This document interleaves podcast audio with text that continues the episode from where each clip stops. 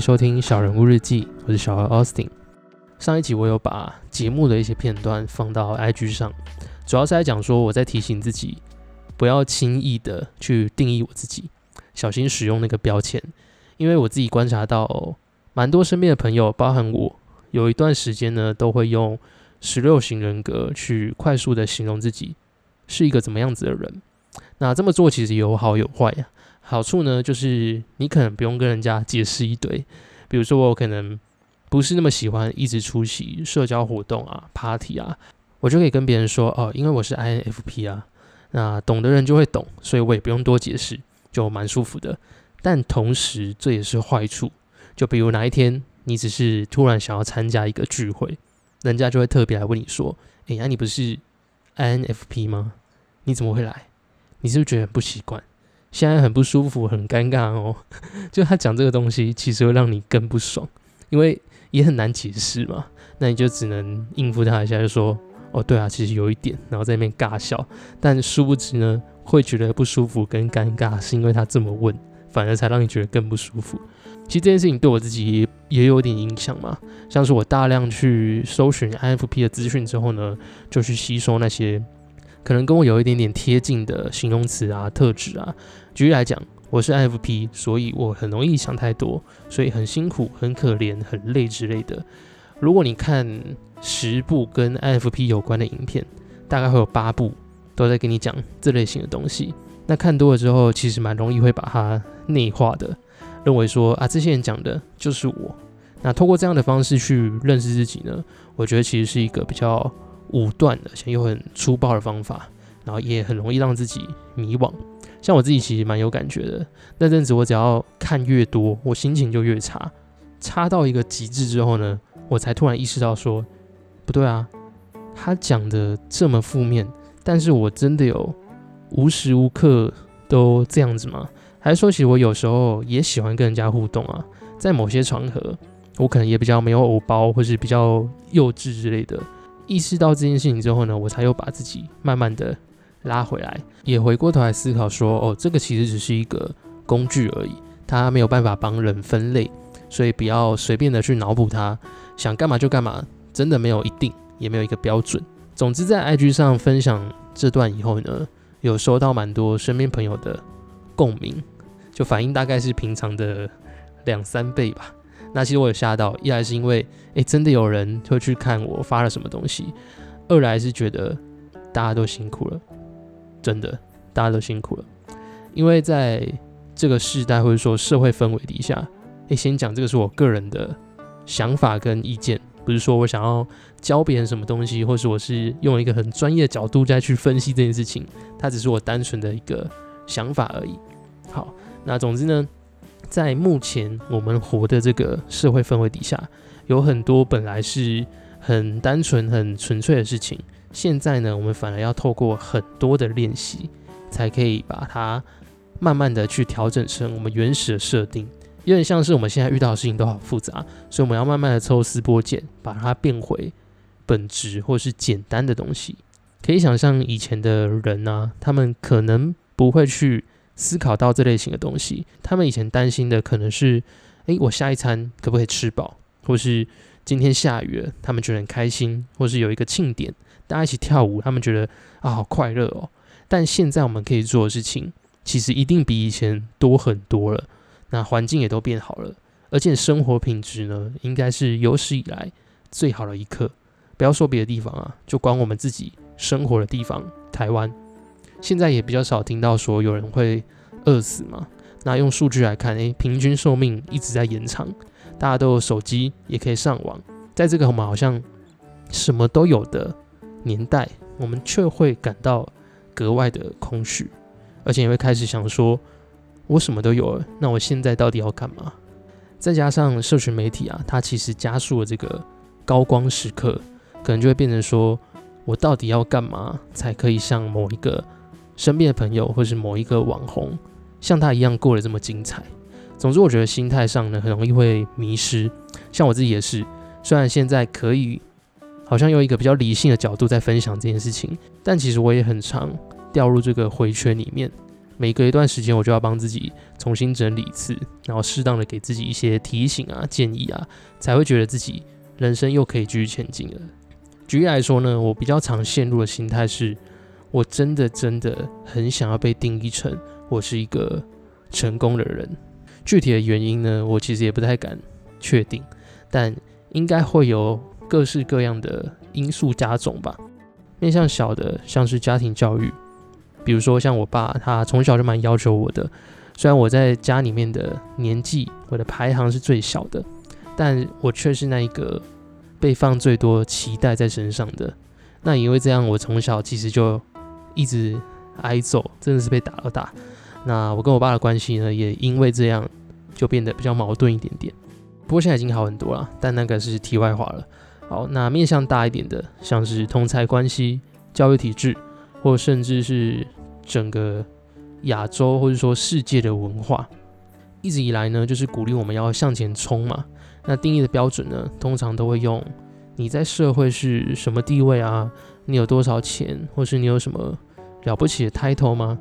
可能每个面向的影响程度都不太一样，但总结起来，那个应该要成功的心态，从小就一直刻在我的心里面。不过前几天有一个蛮有趣的事情。就是某一天早上，我在吃早餐的时候看到一篇文章，光看那个标题哦，我就觉得动心了。他说：“就算没发光发热，社会仍然会接纳你。”那后面就附上了一句，在形容瑞典这个国家的文化。他说：“没有人需要成为钻石。”看到的时候，真的是觉得心里有一股暖流涌上来。就并不是说他用他的用字遣词有。多漂亮，而是因为在台湾或者说我接触到的环境里面，其实蛮常听到的话是：诶，家人永远都会爱你，永远都会待在你身边，而且也只有家人才会无条件的接纳你。这是我第一次听到说有一个地方，它是整个社会都可以接纳你的。那这篇文章它是揭露斯德哥尔摩移居指引这本书的内容。作者呢是瑞典刘先生，我没记错的话，他应该有一个 podcast。那他在这篇文章里面讲说，以前他在非营利组织上班，在一次的例行报告中呢，他向全公司说明了自己上个礼拜完成的工作事项有哪些。那因为他在很短的时间内就完成了一个很重要的任务，这让他觉得很开心，所以就脱口而出，他就说，在一定的压力之下，煤炭呢也可以成为钻石。听起来超正向，对不对？是一个暖收，感觉整个会议室的同事们都要开始大力鼓掌了啊！钻石，钻石这样。但是呢，同事们没有鼓掌，反而是愣了几秒，然后开始大爆笑，这让刘先生整个不知所措，因为对他来讲，他是真心这么认为的。后来公司的执行长就跑来跟他说：“哎，你很有亚洲人那种虎妈的风格，哎，好奇他是不是从小。”就是这样子长长大的，后续他就附了一些刘先生自己的看法跟感受。其实起先看到刘先生讲那句“煤炭也能成为钻石”的时候，我心底其实蛮可以产生一些共感的。就是我真的觉得这个很像我们以前在做报告或是在面试的时候，都会有一个正向而且励志的收尾，就是你一定要暖收，然后让呃。听的人，或者是你的面试官，知道你是一个 powerful，然后有魅力，然后正向看待所有事情的人。哎，说实在，其实我觉得这句话 还真的用的蛮不错诶。煤炭变成钻石，这个价值翻了好几倍，好像在告诉人家说，我只要努力的话，有一天我也会成功，而且我也可以办到一些不可能办到的事情。那直到后续我看到执行长讲的那句：“你很有虎妈的风格。”诶。我又再把文章重复读了一遍，重新思考那一句话。我发现我在意的事情是“煤炭成为钻石”这句话，因为在我的观念里面啊，人的原始设定确实都是一块煤炭，然后我们需要经过很多很多的努力淬炼，然后不断的加压，我们才有可能登顶，变成那一个闪耀的钻石。而这就是我们生活的目的。我就是要成为那一个与众不同、可以击败其他人的佼佼者。可是，在执行长的眼中里面，他好奇的点是：你为什么要强加那个压力？即便你是一块煤炭，为什么一定要把变成钻石视为你的目标呢？这句话其实有突然点醒我自己的感觉，因为我看到了当下，我真的是问自己说：对，为什么我要呢？为什么我不能像我自己就好？为什么我要逼自己成为一个钻石？当然，我们看到很多很多的成功案例啊，或者说比较励志的故事，我们看到的原因都是因为他们已经成功了嘛，所以你才看得到。这个比较像是幸存者效应，因为留下来的你才会特别的去留意他，也才会把他的所作所为呢解读成啊，这个就是他成功的原因嘛，然后就会急着想要去复制。像我自己就是蛮常会被那种成功人士的六个小习惯，或者说什么。不可不知，然后惊叹号，巴菲特、比尔盖茨在晨间会做的什么八个小习惯之类的，反正这类的标题呢，很常会吸引到我。当然，他们的内容通常都不会是糟糕的，而且真的都是比较正向一点点的。但是仔细思考，我为什么会想要这么做？背后的理由其实是因为我真的很想要像这些人一样受人敬仰，可以像他们一样看起来很自在。好像很清楚自己到底要的是什么，可是反过来讲，有没有那一种，即便他没有功成名就，可是他也过得很快乐的人？我觉得一定有，只是在我们的生活啊，或是网络比较少去注意到而已，因为它不符合我们原生设定好的逻辑。英文里面不是有一句话说 “No pain, no gain”，就没有努力，你要怎么有收获？但我觉得重点不是在说。你一定要为了那个成功而拼到死，也不是完全相反过来哦。就说啊，我们就是要放松啦，我们不要逼迫自己啊。我觉得那个精髓是在于说，你怎么去看待你自己的需求，还有你怎么满足自己。而且这个是最难最难的地方。如果用这样子的逻辑思考啊，其实那些被定义成成功的人，只是因为他们设定好自己的需求、自己的目标。然后在这个努力的过程中呢，他们很重视这件事情，以至于他可以在这样子的过程中感到快乐。那回过头来思考的时候，也才更有体会嘛。但并不是说我单纯达到那个目标，我就可以永远同等。所以并不是说我单纯的去达到那个目标，我就有同等的快乐。比方说，我直接给你六百万，跟透过你自己的能力去赚到那个六百万。可能后者会比较快乐吗？好了，搞不好不一定，因为我没拿没拿过六百万嘛，不知道。但我的意思是说，面对人生的那个踏实感，应该会是因为你自己的能力，或是你自己的努力去赚到那个六百万的时候，那个踏实感绝对是跟直接给你六百万，绝对是天壤之别嘛。假设我们把人生比喻成一栋房子。走到一个尽头的时候，我们的人生就会突然的变成一栋房子。那我们会想用什么样的材料去打造这栋房子呢？包含这栋房子的结构、它的装潢，每一层你想要装一些什么？每到一个时间点呢，一回头，你就会发现，诶，有些房子或是有些楼层它已经盖好了，而且里面呢，可能是有一些很美的回忆或是经验。那这些东西呢，都是依照我们想要的样子去建造的时候，那个房子看起来就会格外的珍贵。回到那篇文章里面，如果不止我们自己，连这整个社会都被改造成鼓励我们去打造我们想要的生活，而不再单纯的只是用钱、成就、社会地位来去定义一个人的时候，那会变得怎么样呢？人跟人之间会不会变得好玩许多？变得更加纯粹呢？我记得我在当兵的时候啊，我去成功里，那一一进去呢，真的是觉得当兵是一个很有趣的事情，因为不论你在外面是什么身份、什么地位，到了这个地方以后，所有的人都跟你穿一模一样的，每个人呢都剃一个平头，那全部呢任何动作都会被长官骂。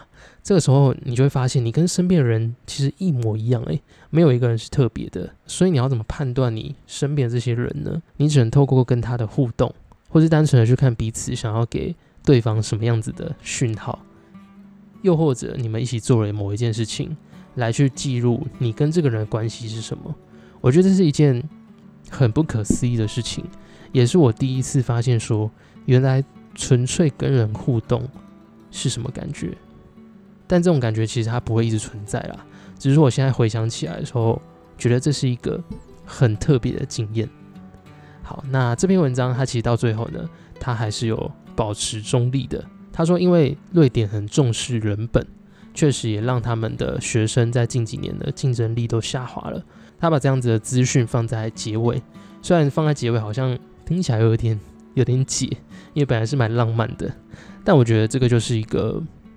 选择啦，就是你做了某个决定之后，它一定都会有一个结果，也会有一个后果，一定会有我们要承担的地方，但也会有我们可以享受跟可以爽的点嘛。那都是我们自己所选的，你总不可能选了 B 方案，结果拿 A 方案的评分标准来检视自己吧。